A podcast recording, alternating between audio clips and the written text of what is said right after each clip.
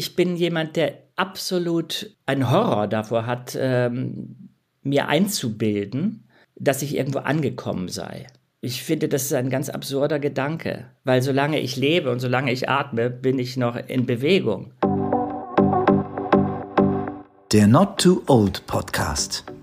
Der Podcast zum Online-Magazin. Von und mit Kai Böse. Für Männer, die noch was vorhaben. Hallo und herzlich willkommen zu einer neuen Folge unseres Not Too Old Podcast. Heute habe ich tatsächlich einen echten Fan-Moment und ein Podcast ist genau das richtige Format, um euch diesen versierten Allrounder näher zu bringen. Wenn ich euch Jens Wawracek als meinen heutigen Gast ankündige, dann habt ihr vielleicht noch gar keine genaue Idee, wer sich dahinter verbirgt. Aber spätestens, wenn er die ersten Sätze spricht, dann werdet ihr sagen, diese Stimme kenne ich doch, das ist doch Peter Shaw von den drei Fragezeichen.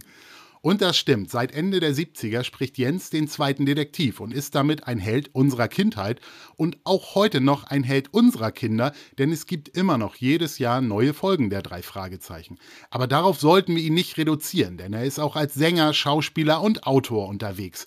Gerade ist sein Buch How to Hitchcock erschienen, gedruckt oder natürlich auch von ihm selbst als Hörbuch eingesprochen was er alles treibt, was ihm an dem Master of Suspense so fasziniert und auf welchen Bühnen und vor welchen Mikros wir ihn erleben können, all das wird er uns gleich verraten. Lieber Jens, herzlich willkommen im Not Too Old Podcast und vielen Dank für deine Zeit. Ja, auf jeden Fall, gerne. Not too old. Ich bin not too old für, für deinen Podcast, auf jeden Fall. Ja, da werden wir dem auch noch ein bisschen auf die Schliche kommen, glaube ich. Oder not too young, young müsste ich eigentlich sagen. Not too young, I'm not too young. I'm old enough. ja. Genau. Was mich besonders freut, ist tatsächlich die Tatsache, dass du eben nicht nur mich seit meiner Grundschulzeit begleitest, auch meine elfjährige Tochter war ganz aufgeregt, dass nun äh, Jens äh, oder Peter Shaw bei mir sitzt, mhm. denn mit ihrer Tonybox oder auch über Streaming-Plattformen hört sie komplett eure Hörspiele durch, jeden Tag. Und ab und zu hören wir auch Folgen zusammen, wenn wir unterwegs sind. Sie hatte aber mir gesagt, sie möchte eigentlich kein Bild von dir sehen, um ihre Fantasie nicht auszuhebeln. Ah. Ist es für dich in Ordnung, dass dich die Leute eher an der Stimme als am Gesicht erkennen? Ja, das ändert sich auch ein bisschen. Dadurch, dass wir jetzt auch als drei Fragezeichen öffentlich geworden sind, erkennt man uns schon auch am Gesicht. Und äh, ich habe mich ja nicht irgendwie in, ähm, in einem Kerker versteckt äh, in meinem Beruf. Also ich habe viel Theater gespielt oder spiele es auch immer noch und äh, stelle mich quasi regelmäßig ganz körperlich aus. Insofern ähm, habe ich gar nicht das Gefühl, dass ich immer nur an der Stimme erkannt werde, mhm. aber natürlich sehr häufig und äh, meistens äh, in Situationen, wo ich es gar nicht vermute ich sitze im Restaurant und lache irgendwie, sitze mit da jemandem und, und, lache über irgendwas und dann äh, kommen irgendwann vielleicht ganz schüchtern zwei sehr liebenswerte Menschen auf mich zu und fragen, ob ich Peter Shaw bin. also das kann, das kann mir schon häufig passieren, ja. Aber ich finde es schön. Es sind immer sehr nette ähm, Erlebnisse. Ich hatte noch nie eins, wo ich gedacht habe, mein Gott, äh, ich muss meine Stimme in der Öffentlichkeit verstellen. ähm, kurz zu dir. Du bist ja 1963 in Dänemark geboren. Dein Name klingt nach einer anderen Region. Erklär uns ja. doch einmal kurz, wie du in Deutschland gelandet bist. Ähm, das war ein, ein, ein Urlaubsunfall äh, sozusagen, das, ah. das, die Geburt. Ich bin zu früh geboren und meine Eltern waren im Urlaub. Und ähm, der Name, der stammt irgendwie aus, ich weiß nicht, irgendwelche Urahnen waren in der äh, Tschechoslowakei, in Tschechien und sind dann über Polen, glaube ich, nach Deutschland gekommen. Aber das ist etwas äh, weiter weg.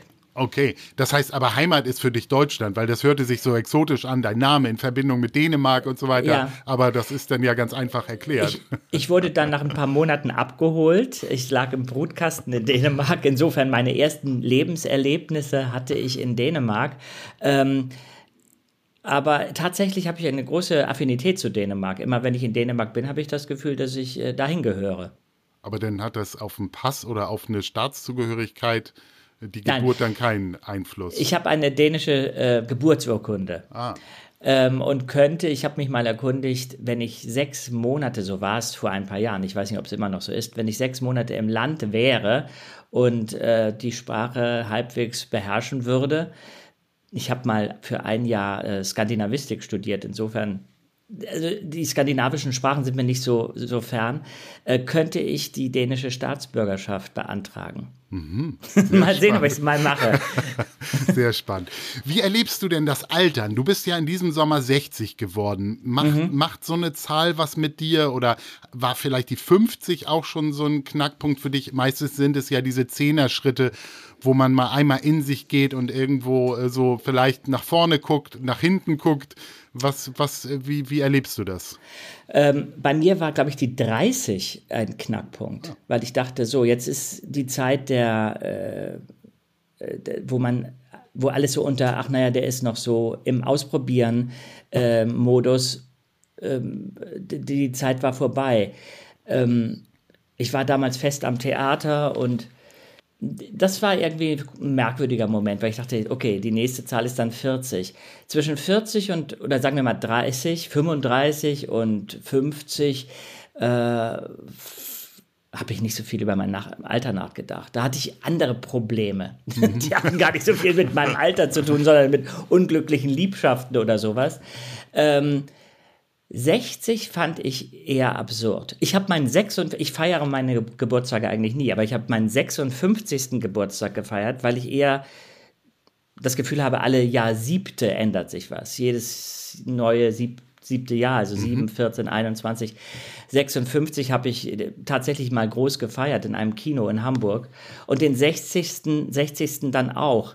Ähm, irgendwie weil ich dachte, und mein Freund wurde 80. Insofern war das so ein Gesamtpaket und wir haben dann zusammen gefeiert und äh, das war irgendwie ganz, ganz, ganz lustig, aber irgendwie habe ich kein, ich, ich habe keine wirkliche, kein Verhältnis zu der Zahl. Das ist auch, ich, wenn man sagen könnte, ich würde sagen, die 60 bedeutet schon, dass die Zeit kostbar wird. Die Zeit, die man nutzt oder wie man sie nutzt ich bemerke auch, und das ist ganz positiv, dass ich nicht mehr so empfindlich bin, was, was die Reaktion von außen angeht, auf das, was ich tue oder wie ich bin. Also, dass ich, glaube ich, ein äh, bisschen entspannter bin äh, mit mir auch. Mhm. Ähm, und nicht die ganze Zeit versuche, nicht, dass ich das immer getan hätte, aber dass ich weniger versuche, es allen recht zu machen. Das mhm. kann man sowieso nicht und das bringt auch überhaupt nichts. Man muss vor allen Dingen versuchen, äh, authentisch zu sein. So ein mhm. abgedroschener Satz, aber ähm, also irgendwie etwas zu machen und zu leben, dass es für einen stimmt, denke ich mal. Und äh, das habe ich das Gefühl, das fällt mir leichter als vielleicht vor 10 oder 20 Jahren. Und das ähm, ja, dass mir die Kostbarkeit der Zeit mehr bewusst ist. Mhm. Wie nutze ich meine Zeit? Mit wem nutze ich sie? Wo nutze ich sie? Wo verbringe ich sie? Was mache ich mit meiner Zeit? Wie viel Zeit bleibt mir eigentlich noch? Jetzt habe ich das Gefühl, ich habe unglaublich viel Energie. Ich habe viel mehr Energie vielleicht sogar als vor 30 Jahren, weil ich klarer bin in dem, was ich möchte oder nicht möchte.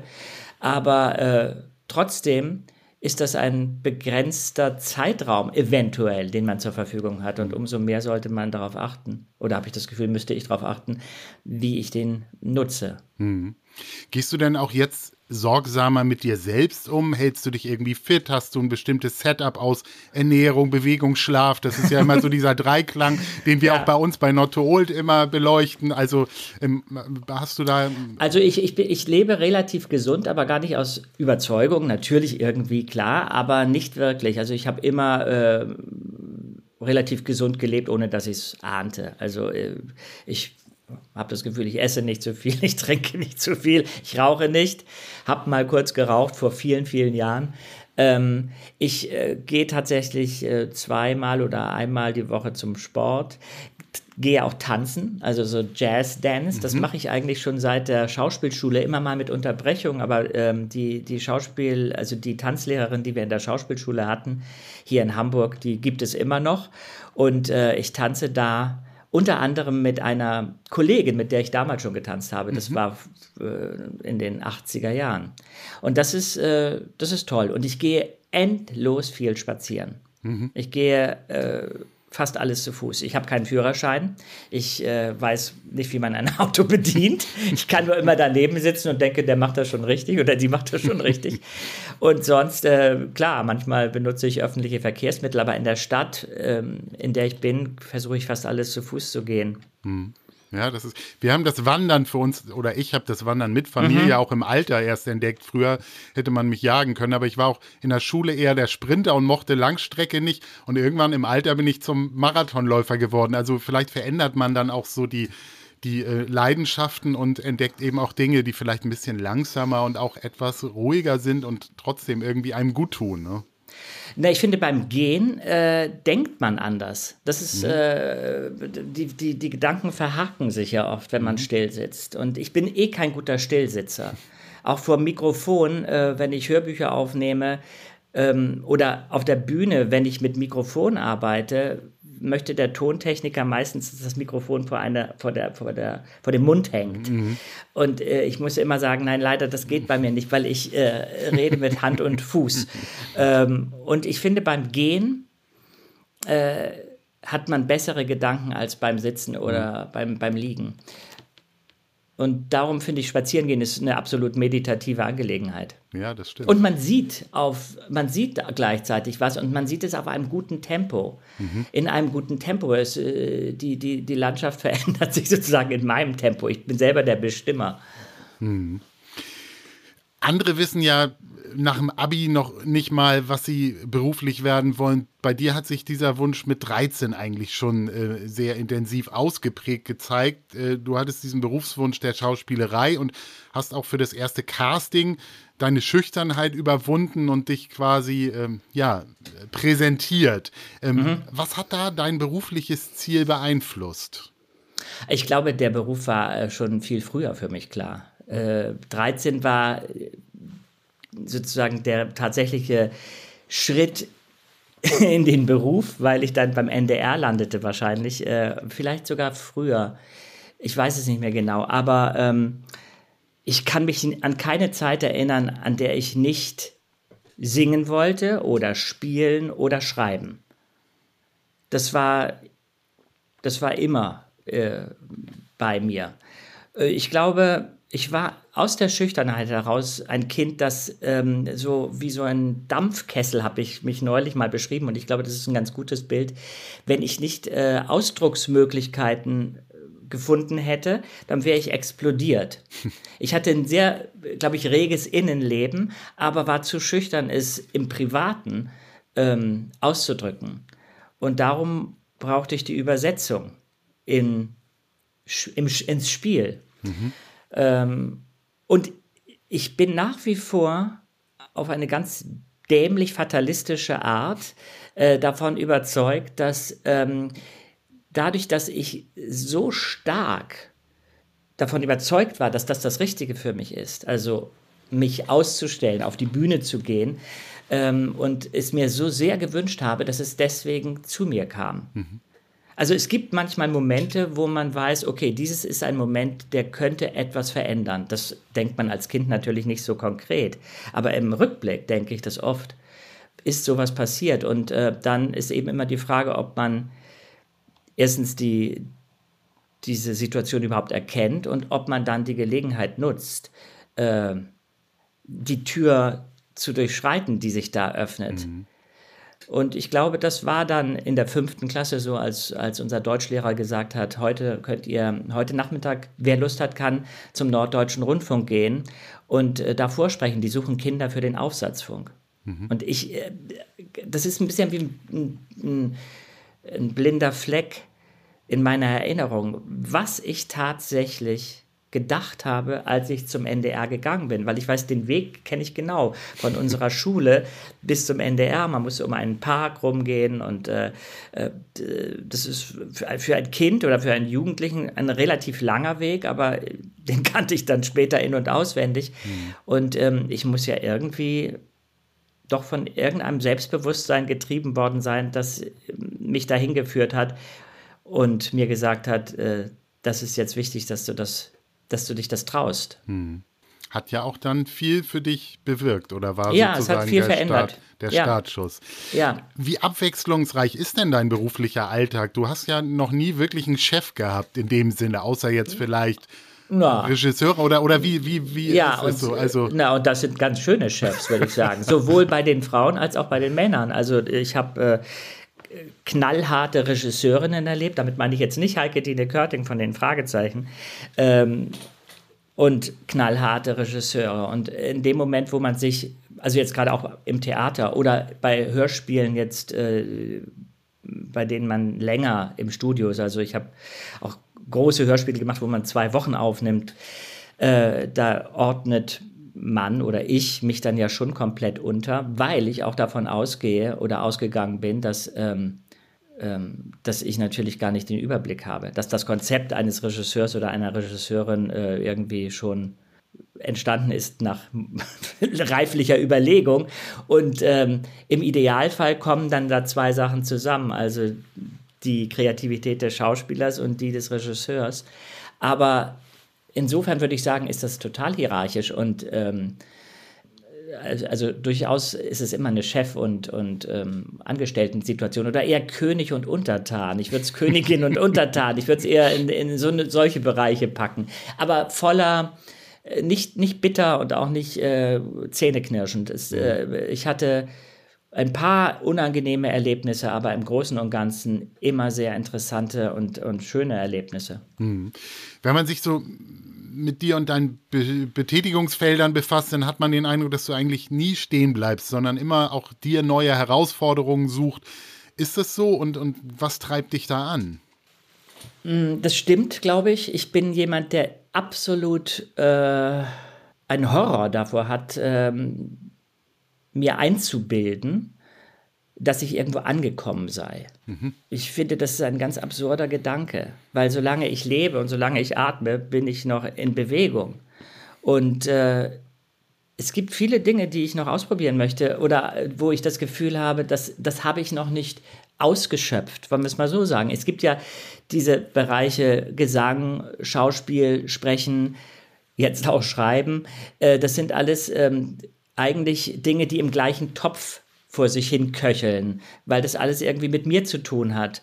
Und da habe ich teilweise das Gefühl, äh, das ist, das ist gerade die Spitze des Eisbergs. Da habe ich noch, da habe ich angefangen, da habe ich mich mal rangetraut, aber das war jetzt die erste Erfahrung. Das wäre jetzt eventuell ein, ein Angebot, äh, das weiter zu erforschen. Und warum? Warum ich nicht stillstehe, vielleicht, wenn du das meinst, dann kann ich nur sagen, ja, weil, weil ich das Gefühl habe, äh, vielleicht bin ich immer noch auf der Suche, wer ich eigentlich bin, um das jetzt mal ganz dramatisch auszudrücken. Ich habe nicht das Gefühl, äh, äh dieses quadratisch praktisch gut, das passt gar nicht zu mir. Das, das, das bin ich einfach nicht. Dazu bin ich zu, ähm, dazu bin ich zu nervös. Nervös im Sinne von nervig. Ähm, so bin ich nicht. Mhm, mh.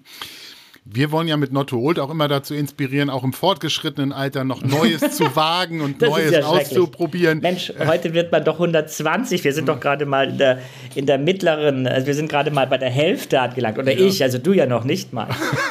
also alles ist gut, ja, keine haben, Angst vor dem schon, Alter. Haben wir schon mit vielen diskutiert, wo genau Halbzeit ist und äh, Ja, und ab, wo, aber, ab, wann ist man alt? Genau, äh, das ist wahrscheinlich wirklich dann eine Kopfsache. Aber du hast auf jeden Fall auch Neues gewagt und, und bist vor ein paar Jahren, glaube ich, erstmals auch als Sänger aufgetreten. Wie war mhm. das? War das für dich und machst du damit weiter? Ja, das würde ich gerne. Das war eine, das war wirklich ein Herzenswunsch. Ich habe mich jahrelang, ich habe immer gesungen, auch mal bei meinen, mal bei meinen Live-Auftritten habe ich, äh, also ich habe ja ein, ein Format, das heißt Hitch und ich. Da äh, bringe ich die literarischen Vorlagen, die Hitchcock verfilmt hat, auf die Bühne als eine Art szenische Lesung oder One-Man-Show, Live-Hörspiel, wie immer man das nennen will, ähm, immer mit Musiker. Und am Ende dieser, dieses Abends singe ich immer einen Song aus einem Hitchcock-Film. Mhm. Und ähm, dass die, der, die Musik eigentlich die, die interessantere Sprache noch ist als das gesprochene Wort, mhm. das empfand ich immer so. Und auch etwas, was mehr über einen verrät. Mhm. Wenn man singt, äh, verrät man sehr viel über sich. Und das fand ich äh, beängstigend, aber auch sehr spannend. Und irgendwie hatte ich das Gefühl, das ist etwas, was ich dann tatsächlich nicht nur mal so stückchenweise irgendwie mal so anbieten sollte, sondern nun wag dich doch mal wirklich ran an den Speck, Jens. Und äh, äh, ich habe dann mit sehr tollen Musikern, mit zwölf Musikern gemeinsam eine, ein Album aufgenommen, in dem ich eben zwölf meiner Lieblingsfilmsongs zusammengesucht habe und die neu interpretiert. Und das war eine, eine, eine große Herausforderung, weil die Vorlagen, also die, die, die Originaltracks dieser Songs, die waren alle großartig. Die gab es nicht zu verbessern. Mhm. Es gab äh, höchstens ähm, die Aufgabe für mich, meine Interpretation oder das, was ich, was mir dieser oder der Song sagt, ähm, irgendwie äh, auf Platte festzubannen. Und äh, ja, ich finde, das ist, äh, das ist ein sehr schönes Album geworden. Und das war vor allen Dingen, aber wie ich schon sagte, der erste Versuch und ich will auf jeden Fall ähm, weiter auch musikalisch arbeiten und vielleicht, äh, also dieses erste Album war relativ opulent mit sehr vielen Bläsern und eben wenn man so will, ein relativ fetter Sound. Und den, den, das zweite Album, das könnte ich mir intimer vorstellen, mhm. mit äh, einer kleineren Besetzung und vielleicht ein bisschen jazziger, ein bisschen mehr, als ob man mich in einem äh, kleinen Club trifft. Mhm. Das erste Album hieß ja Celluloid und, und ähm, mhm. ähm, du hast schon beschrieben, was vorkommt. Also es sind Musikstücke aus Filmen. Ähm, bei Filmen, was du tust, spielt so dieses Thema Kino, Film äh, eine Rolle. Du bist schon ein eingefleischter Cineast, oder? Ja, ähm, also Cineast klingt ja immer so ein bisschen abgehoben, aber ich bin auf jeden Fall jemand, für den Filme sehr viel bedeutet haben, immer. Und ich denke, das hat was mit diesem äh, ähm, damit zu tun, dass ich, äh, dass ich einfach diese fremden Welten oder diese Welten geliebt habe. Dass ich, äh, als ich schon Kind war und einen Hitchcock-Film gesehen habe, Cary Grant in Der unsichtbare Dritte, wollte ich in New York sein. Ich mhm. wollte diese Stadt erleben. Und das habe ich dann später auch gelebt. Ähm, ich glaube, äh, Filme waren für mich wie der Schlüssel, das Schlüsselloch zur Welt. Mhm. Mhm. Einige Filme interessieren mich überhaupt nicht. Ich bin kein großer Fan von eigentlich von dem aktuellen Kino. Das interessiert mich nicht so sehr. Ich mag schon die, dieses Keentop-mäßige. Ich mag die Übersetzung in Bilder, die nicht unbedingt realistisch sind. Mhm. Ähm, ich liebe die großen Stars. Ich mag es, wenn Schauspieler so inszeniert sind, dass sie eigentlich äh, ein bisschen äh, larger than life werden. Ähm, also in der Beziehung bin ich relativ nostalgisch und wahrscheinlich aus der Zeit gefallen. Aber ich finde eben, und das ist das Tolle, bei einem guten Film, bei einem guten Buch, bei einem äh, guten Musikstück, bei einer guten Malerei, gibt es ja keinen, äh, kein Verfallsdatum. Hm. Die, die Dinge sprechen zu dir in dem Moment, wo du sie siehst oder hörst oder liest. Und wenn sie dich ansprechen, dann sind sie da, dann sind sie unmittelbar und dann haben sie eine Message, die sehr elementar ist. Und ich glaube, im Großen und Ganzen verändern sich unsere Bedürfnisse, unsere Ängste, unsere Sehnsüchte nicht. Und darum äh, haben diese Filme, zum Beispiel von Hitchcock, für mich eine ganz große Kraft, weil die Ängste sind nicht anders geworden, sind vielleicht größer geworden oder jetzt konkreter vor dem oder das. Aber ähm, ich finde, das ist eigentlich ein bisschen ein Maßstab, an dem man Kunst oder Qualität messen kann. Und das wiederum hat auch was mit der eigenen Biografie zu tun. Es kann sein, dass dich der Film überhaupt nicht anspricht, Kai, aber mhm. mich. Mhm. Ähm, und das hat dann wieder was mit uns zu tun. Aber äh, darum äh, gibt es, es gibt ja so Argumente, äh, das ist Schnee von gestern oder was willst du mit dem alten Hut oder so. Ich meine, da reagiere ich innerlich mit so einem Hals, weil ich denke, das ist eine ziemlich unüberlegte Kritik und Bemerkung, weil ähm, gute Sachen altern nicht. Mhm. Mhm. da sind wir wieder bei unserem Thema, not ja, too ja, old. Ja, das spielt eine größere Rolle, als man vielleicht wahrhaben möchte. ja. Ähm, aber du Sie werden vielleicht sogar besser. Sie werden vielleicht sogar besser. Ich glaube, ich bin jetzt zum Beispiel, also wenn man, ich glaube, ich, ich kann jetzt mehr geben, nicht nur beruflich, sondern auch privat, als mit 20. Hm. Hm. Ich habe äh, mehr erfahren. Ich könnte mehr teilen oder ich kann mehr teilen. Mhm. Und das ist, äh, finde ich, äh, eigentlich ein Skandal, dass das so wenig. Also ich meine, ich bin sehr privilegiert, ja, mir geht es gut, äh, ich, ich bekomme meine Streicheleinheiten. Aber dass grundsätzlich ich manchmal das Gefühl habe, dass Alter keinen Wert hat. Hm. Das finde ich absurd, weil natürlich muss man immer schauen, wer spricht mit mir und was wird gesagt. Aber grundsätzlich ist es so, je mehr im Topf ist, desto schmackhafter ist der ist das Gericht. Mhm. Ähm, insofern, äh, ja, ich finde, Alter ist wirklich eine sehr fragwürdige äh, ein, wie nennt man das, Maß, Maßeinheit oder mhm. äh, ja.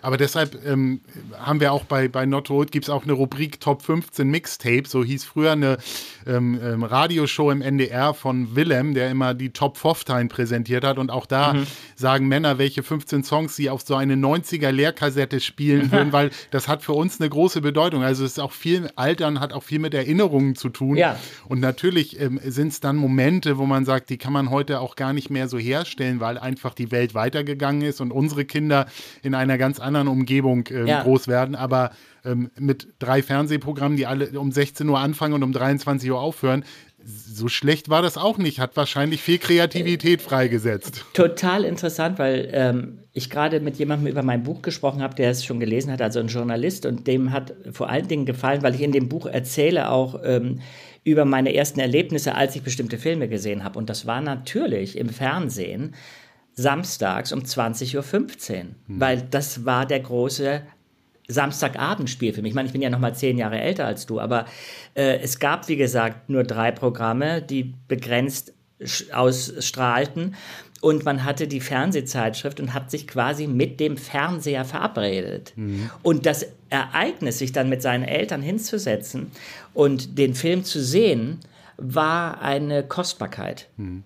Und ähm, es ist einerseits großartig, dass wir inzwischen Zugriff auf alles haben und andererseits nimmt es ein bisschen halt diesen, diesen Kick des Moments weg, mhm. weil alles steht immer zur Verfügung. Mhm. Und das macht es auf eine Art beliebig.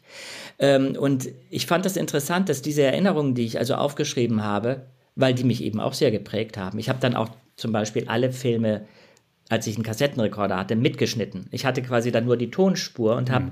die Filme endlos oft in meinem Kinderzimmer gehört. Darum kenne ich ganze Synchronfassungen auswendig.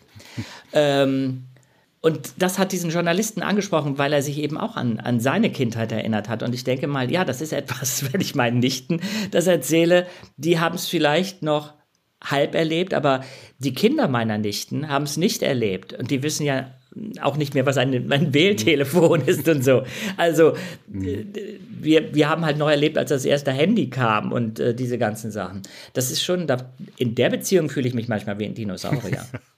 und dann kommt hinzu, dass ich mein, mein, mein Geschmack in Film und Musik ja auch nicht der war meiner Altersgenossen. Selbst da war ich ja schon retromäßig drauf. Mhm. Ähm, aber trotzdem, was diese ganzen Gadgets angeht, die wir zu der Zeit hatten, da bin ich natürlich voll das Kind der Zeit. Ja, absolut.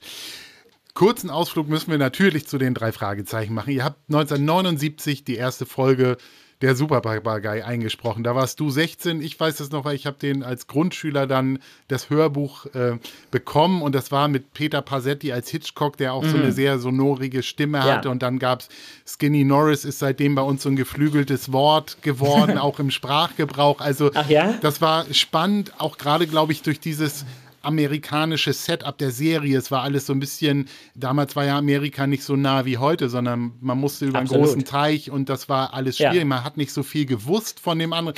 Und dann wart ihr auf einmal, also ich sag mal, ihr jetzt in Rocky Beach und ja. so und hattet einen Rolls Royce und das war alles irgendwie, hat das, glaube ich, auch ähm, mitgetragen. Ihr macht das bis heute, fast 45 Jahre. Wann, wann war dir klar, dass du da auch nicht mehr rauskommst aus der Nummer? Also, dass ihr da was losgetreten habt, was eine ganze Generation oder sogar mehrere Generationen eigentlich jetzt begleitet? Mm, ich glaube, das ist uns klar geworden durch die Live-Auftritte. mhm. weil die sich halt wahnsinnig gut verkauft haben. Also die Hallen waren halt voll. Die Hallen wurden immer größer und man dachte, das kann nicht wahr sein. Da ist gestern noch äh, Barbara Streisand aufgetreten und jetzt sind wir hier. Ähm, das ist, äh, ich glaube, durch, die, durch die, den Kontakt mit dem Live-Publikum ist einem klar geworden, dass das größer geworden ist, als man es jemals geahnt hat. Mhm. Ähm, und für so viele Menschen diese Bedeutung hat. Dieses, also wir sind halt Teil des Produktes. Äh, ich habe immer überlegt, was das für mich wäre. Das wären vielleicht einzelne Filme, aber so eine ganze Serie. Ähm, also und im Grunde fiktive Personen. Äh, ich bin zwar, wenn du so willst, schwärme ich für X, Y und Z, aber das sind dann Schauspielerinnen, Sänger, Schauspieler. Ähm, aber in diesem Fall ist es ja fast so, dass man äh, Bob Andrews, Justus Jonas und Peter Shaw ins Herz geschlossen hat. Mhm. Und das finde ich, äh, das finde ich erstaunlich. Das mhm. finde ich wirklich nach wie vor auch verblüffend. Mhm. Aber mh, durch die Live-Touren war klar, okay, das ist jetzt offensichtlich ein Thema, was ganz Deutschland bewegt. Woher kommen denn eigentlich die Geschichten und sind die im Ausland genauso erfolgreich wie hier oder Nein. war das wirklich dieser Zauber, den ihr da auch dann reingebracht habt? Also den Frau Körting reingebracht hat und äh, die Musik und die Cover von Algarasch. Ich glaube, wir drei Kinder waren äh, glücklich besetzt, aber ähm, also ich kann jetzt nur für mich sprechen. Also wenn ich die ersten Folgen höre, was ich eigentlich ja nie tue, aber wenn ich da mal reinhöre, auch in Interviews wird manchmal was eingespielt, dann finde ich jetzt mich nicht so überragend begabt. Ähm, aber wir sind halt immer noch da. Insofern denke ich mal, man darf nicht vergessen, dass dieses Produkt nicht von uns gebaut wurde, sondern von anderen. Mhm. Und wir haben uns in die Bonbonschachtel, wir wurden in diese Bonbonschachtel reingesetzt und sind, sitzen immer noch drin. Ähm, was war deine Frage? ob, das, ob das im Ausland quasi auch. Ach so, ja, äh, so, genau. Wo es herkommt, mal, sozusagen. Ich sollte mal direkt antworten. Ähm, nee, alles gut. Äh, ja, im, im, Ausland war es nicht so erfolgreich. Und ich bin natürlich jetzt kein wirklicher äh, Experte, was die Geschichte der drei Fragezeichen angeht. Ähm, aber ich weiß, dass halt es vor der deutschen Fassung amerikanische Fassungen gab und die wurden eingekauft, übersetzt und dann bearbeitet. Und ich denke mal, ähm, inzwischen ist es ja so, dass wir dass es ein deutsches Autorenteam gibt und eine Autorin ist, glaube ich, auch dabei, eine leider nur, äh, die, ähm, die die Folgen weiterschreiben. Und mhm. äh, aber am Anfang gab es quasi diese amerikanischen Vorbilder. Mhm. Das war auch noch zu der Zeit, als Hitchcock eben noch als Person aufgetreten ist. Das mhm. ging dann ja irgendwann nicht mehr. Ich denke, wegen irgendwelcher Lizenzen mhm. oder Rechtefragen. Ich hatte gelesen, dass bisher 35 Millionen Tonträger von euren Hörspielen verkauft wurden. Und außerdem, Zu wenig? außerdem, vielleicht ist es auch inzwischen mehr geworden. Dafür gab es viele Auszeichnungen. Ihr habt goldene und Platin-Schallplatten gewonnen. Du musst mir jetzt nicht deinen Kontostand verraten, aber seid ihr da irgendwie auch am Umsatz beteiligt oder ist es eigentlich immer eine Auftragsarbeit, die ihr macht? Ähm, wie beantworte ich das jetzt möglichst diplomatisch? ähm, ich würde mal sagen, die drei Fragezeichen sichern mir sehr gut meine Rente. Mhm. Alles klar. Ähm, ja. Das reicht und eigentlich. Ja. vor allen Dingen, vor allen Dingen, und das ist das Großartige, ähm, haben mir die drei Fragezeichen natürlich, also ich, es ist ja egal, wie gut oder wie schlecht man seine Arbeit macht, ja, aber wenn du mit einem, einem Produkt ähm, verbunden bist, was so populär ist wie die drei Fragezeichen, bekommst du natürlich auch für andere Sachen, die du machst, eine gewisse Aufmerksamkeit. Das kann ein Nachteil sein und es kann ein Vorteil sein, gerade wenn äh, einige Menschen dich nicht aus der Schublade lassen wollen. Das fand ich eine Zeit lang mal eher ein bisschen stressig. Die wollen dann halt, dass du nur Peter Shaw bist. Ich finde, ich kann wunderbar Peter Shaw sein, aber trotzdem noch viele, viele andere äh, Sachen machen mhm. und sein. Ähm, aber auch da muss man sich im Grunde lösen von dem, was andere denken, sondern das machen, was man selber für richtig oder wichtig oder zeitgemäß für sich findet. Ähm, die drei Fragezeichen sind insofern ein Türöffner für vieles gewesen. Mhm. Und das ist, äh, das ist äh, ein Geschenk. Mhm. Im Gegensatz zu Peter Shaw, der ja immer noch Anfang 20 ist, bist du ja et etwas gealtert. Musst du heute jetzt mit 60 deine Stimme irgendwie verstellen, um immer noch nee. Peter Shaw zu sein? Oder pflegst du auch deine Stimme, trinkst du viel Tee mit Honig oder machst du irgendwas oder ist das einfach gegeben? Ähm, also das ist, glaube ich, genetisch gegeben, dass meine Stimme relativ jung klingt. Äh, ich denke mal, sie ist sozusagen flexibler als vor 40 Jahren. Ich kann, wenn ich mit Andreas und äh, Oliver zusammensitze, sind wir sehr schnell wieder in diesem Drei-Fragezeichen-Modus und da wir alle drei, denke ich mal, sehr markante Stimmen haben, funktioniert das immer noch gut. Aber wenn man jetzt die ersten Folgen hört und die letzten, dann hört man natürlich einen wahnsinnigen äh, Alterssprung. Mhm. Aber es, es funktioniert, weil, weil, die, weil diese Figuren halt nicht mehr real sind, sondern sie sind drei, sie sind drei Ikonen geworden oder wie immer man das nennt. Also ähm, sie sind larger than life. Das, was ich vorhin sagte, das sind die drei. Mhm. Und äh, darum können sie eigentlich, sind sie irgendwie in so einer Zeitkapsel gefangen, ob die nun 20 sind oder 40 oder 60, ist wahrscheinlich egal. Ähm, mhm. Zumindest akustisch. Also, wenn man die drei Fragezeichen jetzt äh, mit uns verfilmen wollte, äh, wäre es würde ich das wahrscheinlich sowieso nicht machen, weil ich denke, da zerstört man wirklich eine Illusion und da, äh, da macht man sich zu abhängig von einer Sache. Mhm. Ähm, aber das würde ja eh nicht gehen. Wir könnten ja höchstens als die Großväter auftauchen oder als die Väter. Als, äh, ja. Wir haben ja früher, früher ähm, oder viel jetzt auch schon über Technik und früher und heute gesprochen. Seid ihr immer noch zusammen im Studio, wenn ihr das einsprecht oder sprecht ja. ihr eure Rollen separat ein oder wie haben sich so eure, wie hat sich die Aufnahme durch so einen technischen Fortschritt verändert? Überhaupt nicht. nicht? Also äh, ein bisschen schon. Also aber die unsere Situation im Studio, ähm, die hat sich nicht verändert. Wir sitzen noch genau so wie vor 500 Jahren zusammen. Äh, die Gastschauspieler kommen dazu. Wir sitzen alle an einem Tisch. Frau Körting ist mit äh, André Menninger in ihrem Regieraum. Daneben sitzt Herr Halvé, dann sitzt da äh, unsere, so willst Redakteurin, Produktmanagerin. Und ähm, also das ist das gleiche Team seit vielen, vielen Jahren. Und ähm, Frau Körting lässt tatsächlich auch immer noch eine Bandmaschine mitlaufen. Mhm. So wurde er früher aufgenommen. Inzwischen wird schon digital aufgenommen, aber es hat sich meines Erachtens, aber ich bin ehrlich gesagt auch kein Technikexperte, ähm, mhm. aber von meinem Gefühl her hat sich kaum was verändert. Mhm. Und das ist auch gut so. Mhm. Ich glaube, das macht unter anderem den Charme dieser Serie aus. Mhm. Weil wenn man da jetzt anfangen würde, ähm, keine Ahnung, also ein Star Wars äh, Hörspiel draus zu machen, wäre das wahrscheinlich nicht gut. Hm. Ja, das ich, ich, ich, ich finde es ich find's gut. Und merkwürdigerweise in diesen Räumen, in diesen Hallen, in diesen heiligen Hallen, Frau Körting ist ja logischerweise auch 20 Jahre älter geworden oder äh, 45 Jahre. 45 Jahre machen wir hm. das schon? Okay, also 45 Jahre älter geworden. Ähm, ich sehe es nicht, ich merke es nicht.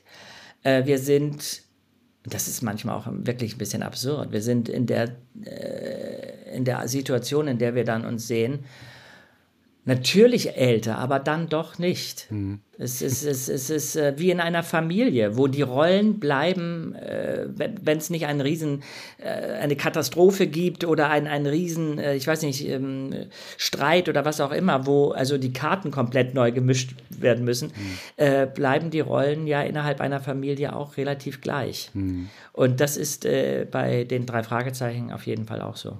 Ja, das ist, ich finde Synchron extrem spannend. Ich hatte das äh, Glück, äh, vor zwei Jahren für einen Kinofilm, für den Paw Patrol Kinofilm als Synchronsprecher angefragt worden zu sein, weil ich neben Nordhold auch noch ein Väter-Magazin betreibe seit über zehn Jahren. Und da habe ich einen Bobtail gesprochen und ich musste nur drei Sätze aufsagen in einem Synchronstudio in Berlin. Ähm, mhm. Da kommt es natürlich dann auch noch auf die Synchronität an zu der ja. Bewegung und so weiter, aber da habe ich gesehen, wie lange es dauern kann, bis so eine äh, Filmsekunde dann auch im Kasten ist. Und ich dachte bei euren Aufnahmen, dass es vielleicht auch so ist, wenn ihr alle in einer großen Runde am Tisch seid, dass man Szenen zu oft wiederholen muss, und es dadurch ähm, mehr Aufwand wird, als wenn jeder das so separat einspricht. Aber den Zauber kriegt man wahrscheinlich und den Dialog kriegt man wirklich ja. nur dann hin, wenn ihr auch wirklich äh, jemanden ansprecht. Ne? Ja, man reagiert ja anders, die Dynamik ist anders. Und ich meine, was uns drei angeht, ist es tatsächlich so, dass wir ja auch manchmal kleine Sachen improvisieren. Mhm. Und die kriegst du halt getrennt nicht so gut hin. Wir mussten äh, zwei Folgen getrennt aufnehmen durch Corona, ähm, aber da waren wir mit Kopfhörer verbunden, mhm. immerhin. Also mhm. äh, da waren wir halt nicht in einer Stadt. Mhm. Aber ich glaube, das wäre. Äh, es, irgendwann musste das mal komplett getrennt aufgenommen werden, weil einer von uns krank war. Ähm, ich weiß nicht, ob man das dann hört. Wir kennen uns inzwischen ja so gut, dass wir wissen, wie der andere, in welcher Intonation, in welcher mhm. Temperatur er da spielt. Insofern geht das dann. Aber äh, nee, die drei Fragezeichen leben vom Live, äh, vom Live-Kontakt. Mhm. Mhm. Ja, das glaube ich auch. Hat denn der Beruf des Synchronsprechers aus deiner Sicht Zukunft oder wird das auch irgendwann alles von der KI ersetzt und äh, dann äh, verzichtet also, man auf Personalkosten? Naja, also ich würde, also es sind jetzt zwei verschiedene Sachen. Synchron ist ja, also Hörspiel ist Hörspiel ja, und Synchron mhm. ist Synchron, ne? Ich meine auch ähm, Hörspiel. Ja. Du meinst Hörspiel. Ja. Na, Hörspiel, denke ich, wird nicht so schnell ersetzt werden. das klingt so, als ob alles irgendwann ersetzt wird. Nein, nein, ich mache mir schon total. Ich finde das äh, sehr beunruhigend. Ich finde es total beunruhigend, weil ich habe äh, Hörbücher gehört oder zumindest Teile davon, wo ich nicht feststellen konnte, ob es äh, von einem Menschen gesprochen wurde. Also ich bin davon ausgegangen, es war einer und dann sagte mir der Kollege, das ist alles KI. Und ähm, ich verstehe nicht, warum diese kreativen Dinge, ja, die davon leben, dass jemand atmet und dass jemand denkt und dass jemand sich entscheidet für eine, äh, für eine Interpretation, um es mal so mhm. auszudrücken, dass das durch eine KI ersetzt werden soll. Das kann äh, nur der Grund sein, dass es schneller geht und dass man Geld spart oder keine Ahnung. Mhm. Ich finde das, ich finde das, es nimmt Leuten den Beruf weg. Äh, ich, ich finde es auch problematisch, dass also Übersetzer theoretisch bald wahrscheinlich äh, zumindest für bestimmte Bereiche ersetzt werden können durch irgendeinen Knopfdruck. Also es sind ganz viele kreative Berufssparten in Gefahr. Hm. Und das finde ich beängstigend. Hm. Ich meine, ich bin Gott sei Dank 60, ja. Hm. Äh, und ich habe meine ich habe meine, ich habe sehr schöne Arbeiten schon hinter mir. Mhm. Äh, und vielleicht ist es bei mir sogar so, dass ähm, wenn man möchte, dass ich ein Hörbuch lese, dass man dann wirklich möchte, dass Jens Wawrecek das Hörbuch liest. Aber selbst ich habe überlegt, ob ich nicht irgendwie eine Art Passus oder was auch immer mich äh, legal absichern muss, ähm, dass meine Stimme nicht benutzt wird und eben äh, mhm. äh, missbraucht. Mhm. Man kann, äh, ein, ein Kollege hat mir, also ein Musiker hat mir neulich eine, ein, ein Film von sich geschickt per Handy, wo er sagt, hallo Jens, ich bin gerade aufgestanden, ich trinke hier meinen Kaffee. Und das gleiche Video komplett französisch. Salut Jens, äh, je suis réveillé, je sais. Er spricht kein Wort Französisch. Ich konnte nicht erkennen, dass es nicht mhm. der Freund von mir war, der das gemacht hat. Und das finde ich gespenstisch. Mhm. Ähm, das ist lustig, aber es ist auch gespenstisch. Mhm. Und insofern, ich hoffe, ich kann das, ich, ich, ich, ich, ich habe da irgendwie leider irgendwie eher einen pessimistischen Blick. Ich denke, da muss halt irgendwie was gemacht werden, dass da bestimmte Bereiche einfach geschützt werden. Äh, und ich hoffe sehr, dass, dass der lebende, atmende, sich ausdrückende Mensch mehr wert ist als etwas, was gespeist wurde. Ja. ja. Ja, ist auch für uns als Betreiber von Magazinen, was so das geschriebene Wort angeht, das ist viel los gerade und viel, wo man auch Schritt halten muss, wo man sich dieser neuen Technik auch irgendwo stellen muss, um sich nicht komplett zu verschließen. Aber es sind schon große Herausforderungen da und ähm, kommt immer weniger auf Menschen an in vielen Bereichen. Und das ist eigentlich tatsächlich schade, wenn es dann auch um künstlerische Dinge geht. Ja. Dann und, um, äh, und um Existenzen ja dann im Endeffekt ja. auch, oder? Also ja. ich meine, du, du, du, du äh, schließt einfach Berufe weg. Da wird zwar gesagt, ja, nein, nein, es gibt ja immer noch, ich wusste das zum Beispiel gar nicht, weil ich bin wirklich in der Beziehung naiv, äh, dass ähm, im, im Journalismusbereich, also bei Nachrichten und so, bestimmte Dinge gar nicht mehr geschrieben werden, sondern also auch von der KI schon, also so mhm. Kurznachrichten Ich wusste das nicht. Das sagte mir neulich eine, eine Redakteurin und ich, was? dann sagte sie, ja, es wird ja noch geprüft. Also es gibt dann noch diese Kontrollinstanz. Weil, aber trotzdem, sich so abhängig machen von einer Maschine, irgendwie habe ich wahrscheinlich zu viele Science-Fiction-Filme gesehen, dass ich, ähm, äh, ich denke sofort an diesen Film des Teufels Saat, wo eine Frau äh, ein Kind von einem Computer, Julie Christie muss ein Kind von einem Computer bekommen, weil der äh, plötzlich nicht richtig eingestellt war. Ein Horror. Hm. Ähm, insofern, nee, äh, Herausforderung ist ein sehr freundliches Wort, finde ich. Ja, das stimmt. Eine abschließende Frage noch zu den drei Fragezeichen, die hat mir meine Tochter mit auf den Weg gegeben. Hast du persönlich eine Lieblingsfolge? Oh, diese Frage, Kai. Ah. Ich glaube, mindestens 45.000 Mal, Echt? jedes Jahr 1000 Mal gestellt, aber und jedes Mal äh, muss ich überlegen, weil ich jedes Mal denke, ah, wie, wie also, erstens komme ich mit allen Folgen durcheinander. Ich kann mir die Handlung nicht merken. Ich mag die Folgen, die sehr, sehr, sehr ähm, klassisch sind. Also ich mag das Gespensterschloss, altes Haus, Geister, Film, Gruselfilme. Also ich glaube, das Gespensterschloss ist absolut ein Favorit. Und dann äh, hieß sie, glaube ich, Stimmen aus dem Nichts und Nacht in Angst. Irgendwie so Folgen, wo auch, wo, wo auch Schauspieler, in dem Fall waren, waren es Schauspielerinnen, so richtig auftrumpfen konnten, wo es irgendwie um, keine Ahnung, jemand soll verrückt gemacht werden oder irgendwas. Also im Grunde typische Film-Psychothriller-Themen ähm, mag ich. Mhm. Ähm, ich würde sagen, aber wenn ich mich jetzt auf eine Folge äh, reduzieren müsste, dann wäre es wahrscheinlich das Gespensterschloss. Alles klar. Das gebe ich so weiter. okay. Du hattest jetzt schon erklärt, dass eigentlich ja Alfred Hitchcock ähm, dir dann zufällig über die drei Fragezeichen auch noch begegnet ist, weil deine Leidenschaft war ja schon äh, vorher durch den Film bei Anruf Mord, glaube ich, ähm, entfacht, ja. den du mit zwölf, mit zwölf gesehen hast. Ich überlege mhm. gerade, FSK bei Hitchcock-Filmen. Der Fernseher, im ja. Fernsehen. Ja. Gibt es Aber selbst die, die Kinos damals, ich habe danach dann auch die Vögel und Psycho gesehen, die äh, Damen an der Kasse haben mich freundlich durchgewunken. Ja, das ist ja auch, sie sind ja unblutig, wobei das ja nicht immer heißt, dass sie nicht weniger nee. einen fordern oder auch ähm, so, deshalb, ähm, aber ich glaube. Und du, ich habe ich hab irgendwann mal zufällig äh, gesehen, der Pferdeflüsterer, den konnte ich nicht. Ich meine, das ist jetzt überhaupt kein Psychothriller, ja.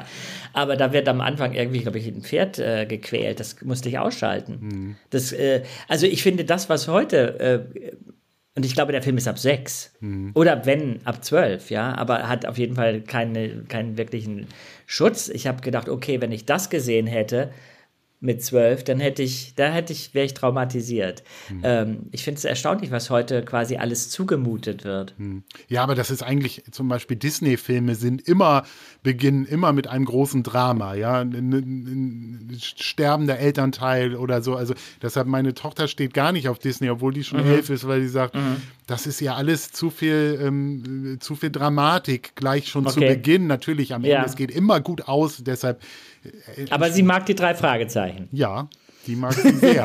Auch schon okay. sehr lange. Also sie ist Verstehe. über, sie ist über die Kids, daran, hat sich daran gearbeitet und heute, ähm, wie gesagt, läuft eine, eine Folge nach der nächsten. Ich glaube, sie hört alle der Reihe nach durch und ist bei Folge 155. Kürzlich haben wir eine zusammengehört, da ging es um Pokern ähm, mhm. und danach irgendwas mit Zwillingen. Die Zwillinge des ähm, Bösen, ja, weiß ich nicht. Also ja, ja, gab, ja, ja. Gab da so eine, also das müssten dann ja. den 150er sein, tatsächlich. Und okay. sie hört es chronologisch, also okay. insofern. Ähm, wenn man jetzt dein aktuelles Buch How to Hitchcock sich vornimmt und ich habe ja in dein Hörbuch da auch äh, reingehört, dann wird sehr schnell klar, wie gut du diese Filme kennst und dass du dich gar nicht nur für die Geschichten, sondern auch insbesondere für die Personen in den Geschichten ähm, faszinieren.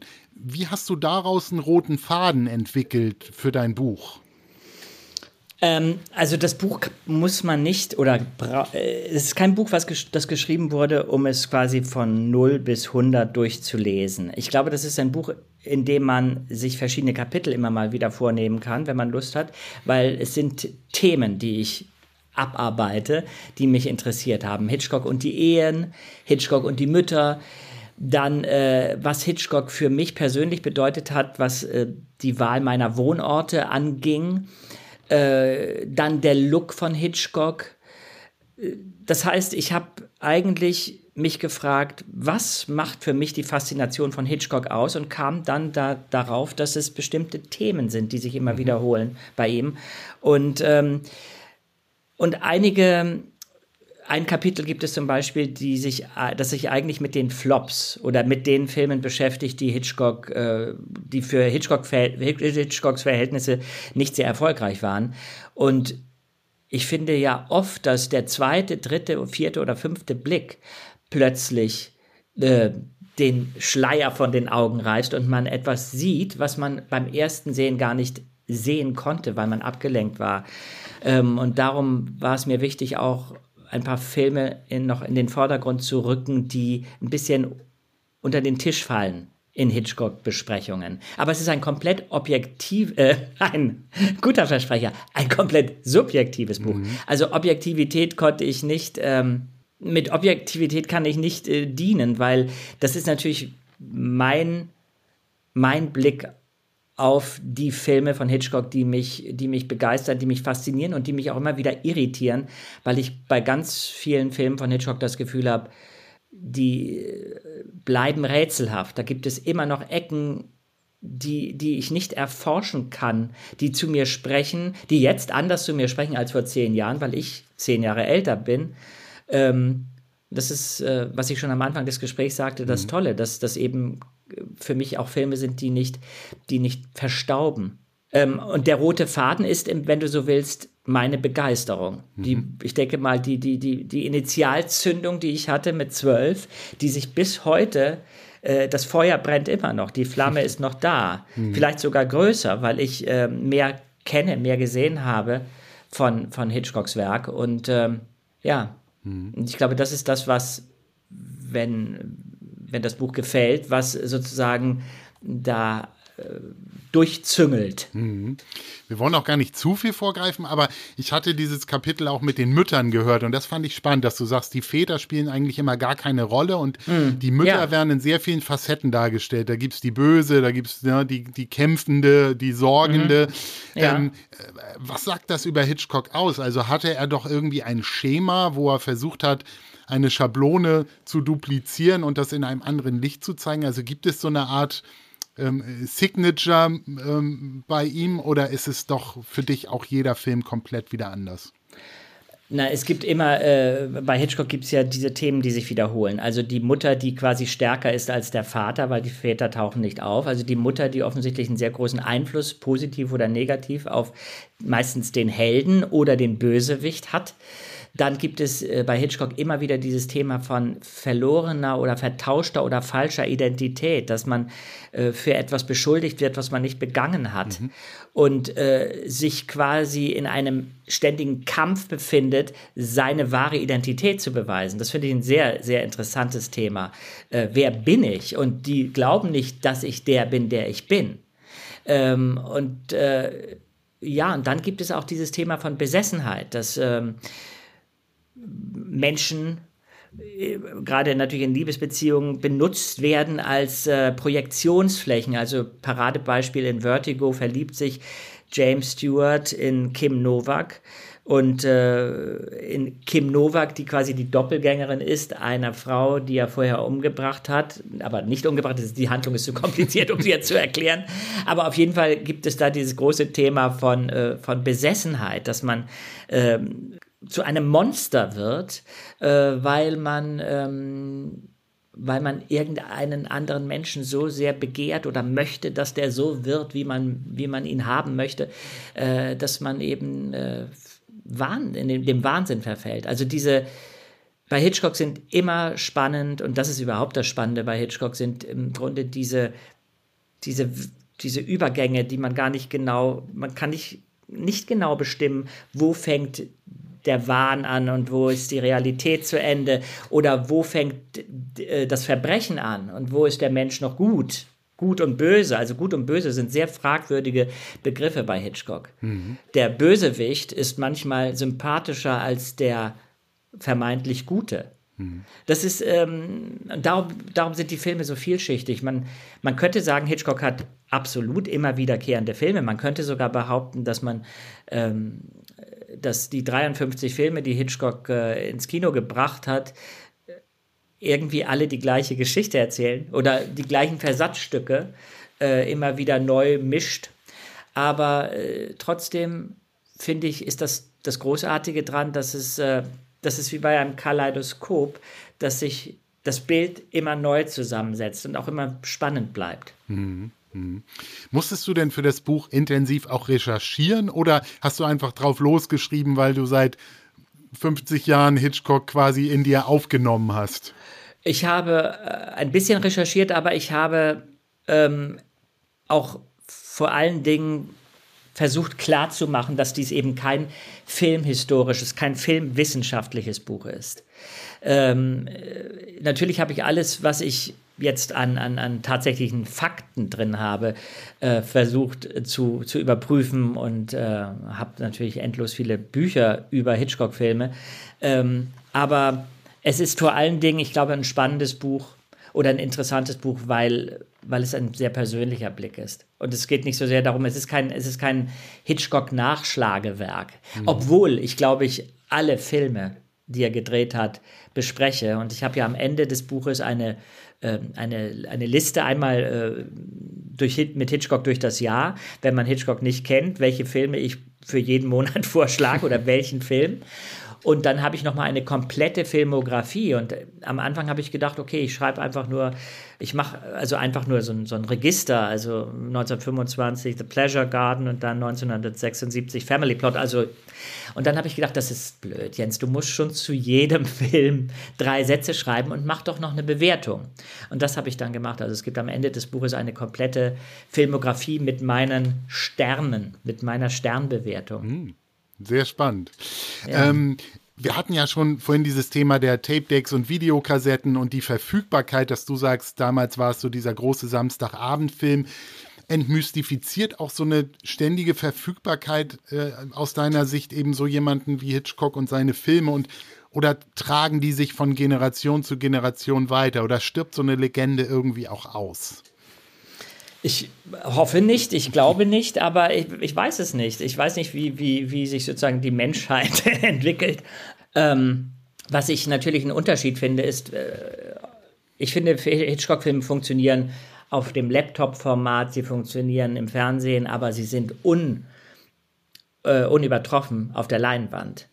Und das ist das Großartige, wenn ich die Hitchcock-Filme auf der Leinwand sehe, was ich grundsätzlich in Hamburg äh, machen kann, weil nach meinen, zum Beispiel nach meinen Auftritten mit meinen Hitchcock-Abenden zeigt eine Kine, die, die Hamburger Kinemathek anschließend den Film, wo ich auch die Einführung mache und ich gehe jetzt auch mit, äh, mit dem Buch äh, mache ich eine Kinotour durch Deutschland mhm. in, in, in 17 verschiedenen Städten ähm, wo wir verschiedene Hitchcock-Filme zeigen. Also da gibt es ein Gespräch, ich lese aus dem Buch und dann zeigen wir einen Hitchcock-Film, manchmal auch sogar Vertigo in 70 mm. Das ist ein Format, was man kaum noch sieht im Kino.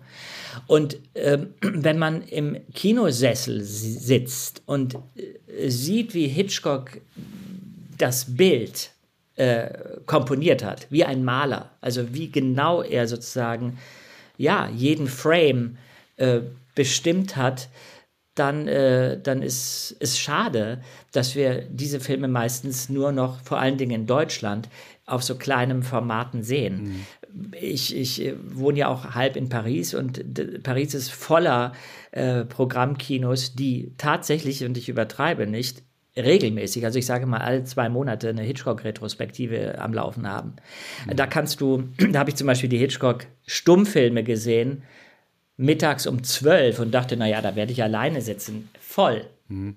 Und das ist großartig, weil, ähm, weil ich da mich gar nicht wie ein Nerd plötzlich fühle, sondern denke, ja, ha, wir sind eine Familie und die ist offensichtlich größer, als ich gedacht habe. Mhm. Aber dann guckst du wahrscheinlich auch die Filme immer in der Originalsprache. Nicht in der Übersetzung. Es, es, gibt, ich finde, sehr gute Synchronisationen, aber ich sehe sie äh, meistens auf jeden Fall in der Originalfassung. Mhm. Es gibt ja diesen Hang von ähm, Hitchcock zu blonden Hauptdarstellerinnen.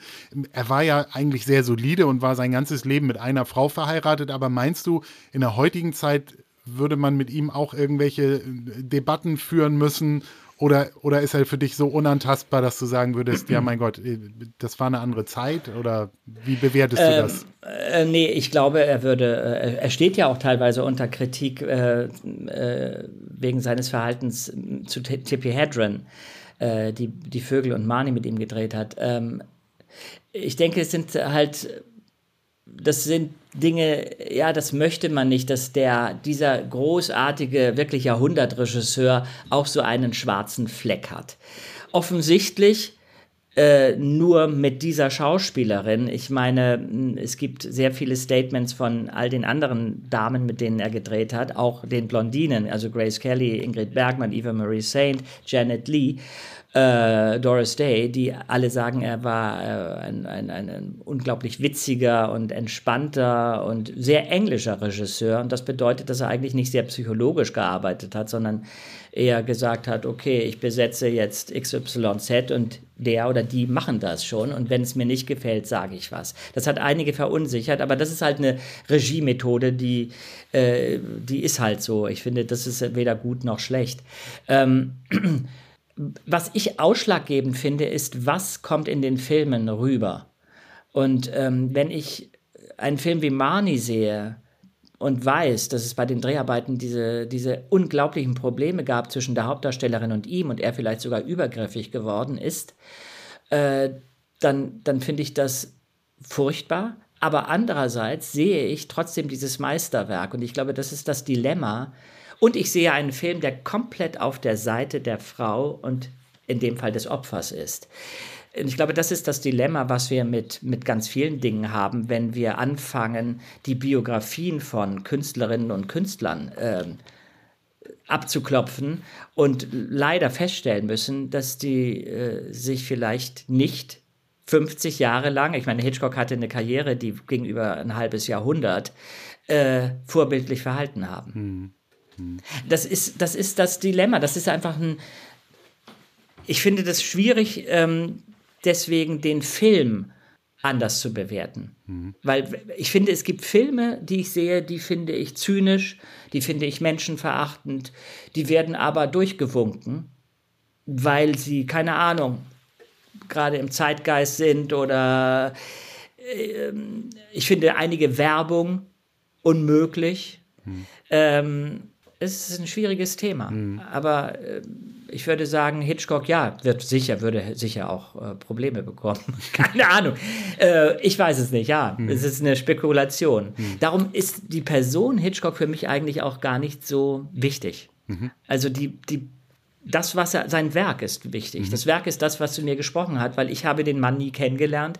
Ich hätte ihn vielleicht sogar nicht mal besonders gemocht. Mhm. Äh, ich weiß es nicht, aber äh, seine Filme haben, finde ich, ein großes Verständnis für menschliche Ängste und für Leidenschaften und für Unsicherheiten, denen wir ausgesetzt sind. Mhm. Und das ist das, was für mich äh, wertvoll ist. Mhm. Mhm. Ja, sehr spannend. Du bist ja mit Anfang 60, marschierst du ja eigentlich gemächlich auf die Rente zu. Denkst du darüber schon nach oder hast du noch Pläne? Schreibst du an ein Buch oder was? Wie, wie ähm, wenn du vorausschaust? Ähm, ja, ich habe viele. Naja, ich habe, du, ich lasse es auf mich zukommen. Aber ich habe viele Pläne und die verrate ich nicht, weil sie sind noch nicht spruchreif. Aber ähm, ich lasse es auf mich zukommen. Ich fühle mich ja jetzt noch nicht anders als im Grunde wie vor 30 Jahren. Also weißt du, man sieht im Spiegel vielleicht eine Veränderung und ich bin aber ähm, die Haare gefallen mir aus, aber, ähm, aber äh, der innere Jens hat sich nicht so sehr verändert, außer, oder sagen wir mal, die, die, der Kern Jens ist ja immer noch da. Hm. Äh, ich, ich, ich lasse es auf mich zukommen. Ich bin eher, ich habe eher das Gefühl, dass ähm, ich äh, noch, dass ich noch, dass noch was da auf mich wartet. Also mhm. äh, also die, ich habe gerade jetzt habe ich das Gefühl, das hat auch was mit der natürlich der Situation zu tun, in der wir gerade alle sind, mit der Welt, wie die, wo man das Gefühl hat, nichts ist mehr so, wie es war und äh, man kann sich an nichts mehr orientieren. Alles äh, bröckelt irgendwie, habe ich das Gefühl, das ist äh, insgesamt so eine Umbruchsstimmung, die vielleicht auch im persönlichen Bereich was Positives haben kann. Hm. Ich, ich, ich weiß es nicht. Ich, ich lasse es auf mich zukommen. Ich versuche äh, day by day zu funktionieren und zu denken. Mhm. Dann sag uns noch einmal, wir hatten schon die vielen Bälle angesprochen, die du auch in der Luft hast. Ähm, wenn dich jetzt jemand sehen möchte, mit was bist du im Moment auf Tour? Also du machst eine Tour, eine Lesung zu dem neuen Buch How to Hitchcock und zeigst ja. dann auch die Filme. Du machst aber auch immer noch die How to Hitch Tour mit deinen anderen Hörbüchern, oder? Also äh, genau, also äh, die, die, die, die ähm, Hitch und Ich-Abende heißen Hitch die. Und Hitch, ich, und ja. ich, Hitch und Ich-Abende, das sind Theaterabende oder ich trete auch in, in, in, so Venues auf. Äh, ja, ich meine, das erfährt man am besten, wenn man sich dafür interessiert, auf meiner Website. Ja, das werden wir auch alles verlinken. Also, äh, das genau. ist ja wunderbar. Ähm, damit tue ich, ähm, da bin ich auch noch bis Ende des Jahres unterwegs und nächstes Jahr sowieso. Und diese How to Hitchcock Kinotour, wo ich eben das Buch präsentiere, die geht jetzt am, ich weiß nicht, wann, wann du den Podcast sendest oder ab wann der Mitte, online ist. Mitte also, November. Mitte November, ne, das ist ja perfekt. Also die geht am ähm, 18. November los. Am 18. November und das geht ich, mit Unterbrechung bis äh, Mitte Februar nächsten Jahres. Und ich bin in Hamburg, Berlin, Dresden, Leipzig, Wiesbaden, Frankfurt, Köln, äh, Freiburg, ähm, Karlsruhe. Ich bin wirklich überall. Essen mhm. und so weiter und so fort. Ähm, da freue ich mich sehr. Das wird sehr spannend für mich, weil das ist natürlich noch mal wieder was anderes. Da bin ich ja dann quasi als Autor auf der Bühne und ähm, habe da auch äh, absolut Respekt. Also auch vor den Gesprächspartnern, die ich dann jeweils bekomme, weil ja, mal sehen. Also das ist eine neue Situation für mich. Aber ich finde es ganz toll, dass diese Kinos, das sind ja die Kinematheken in, in Deutschland und teilweise auch die Filmmuseen, die da mitmachen, äh, dass die dann jeweils wirklich einen tollen Hitchcock-Film zeigen und dieses gemeinsame Erlebnis dann mhm. äh, der krönende Abschluss des Abends ist. Mhm. Ja, also das wünschen wir uns sehr, dass du damit auch neue Fans gewinnst oder eben den alten Fans jetzt einfach nochmal eine neue Perspektive bietest. Deshalb, lieber Jens, ja. vielen herzlichen Dank für deine umfangreichen Infos. Du bist ja. definitiv not too old. Wir werden äh, deine Aktivitäten weiter verfolgen. Wir hoffen ja. auf noch viele, meine Tochter hofft auch noch auf noch viele äh, äh Hörspiele der drei Fragezeichen. Wie heißt denn deine Tochter? Die heißt Mika. Mika, dann grüß mal Mika ganz herzlich von mir. Das ja? werde ich auf jeden Fall machen. Also wir werden dich weiter hören und auch äh, verfolgen, okay. was du sonst alles treibst. Ähm, okay. Das ist auf jeden Fall spannend und deshalb ganz vielen Dank für deine Zeit. Okay, gerne. Und ihr, liebe Leute, ihr solltet euch das Buch How to Hitchcock mal besorgen. Es ist eine tolle Unterhaltung und beamt euch so ein bisschen zurück auf die Fernsehcouch eurer Kindheit oder liefert euch eben noch eine ganz neue Perspektive auf die Werke des Altmeisters. Deshalb ist es auf jeden Fall lohnenswert. Wir verlinken das alles. Schaut da gerne mal rein. Auf diesem Kanal gibt es weiterhin spannende Themen für Männer in der zweiten Lebenshälfte. Passt auf euch auf, bleibt gesund, abonniert den Podcast, hinterlasst gerne Bewertungen, gebt uns Feedback. Wir kommen bald mit weiteren spannenden Themen und Gästen Kasten um die Ecke. Vielen lieben Dank, lieber Jens. Gerne, hat Spaß gemacht.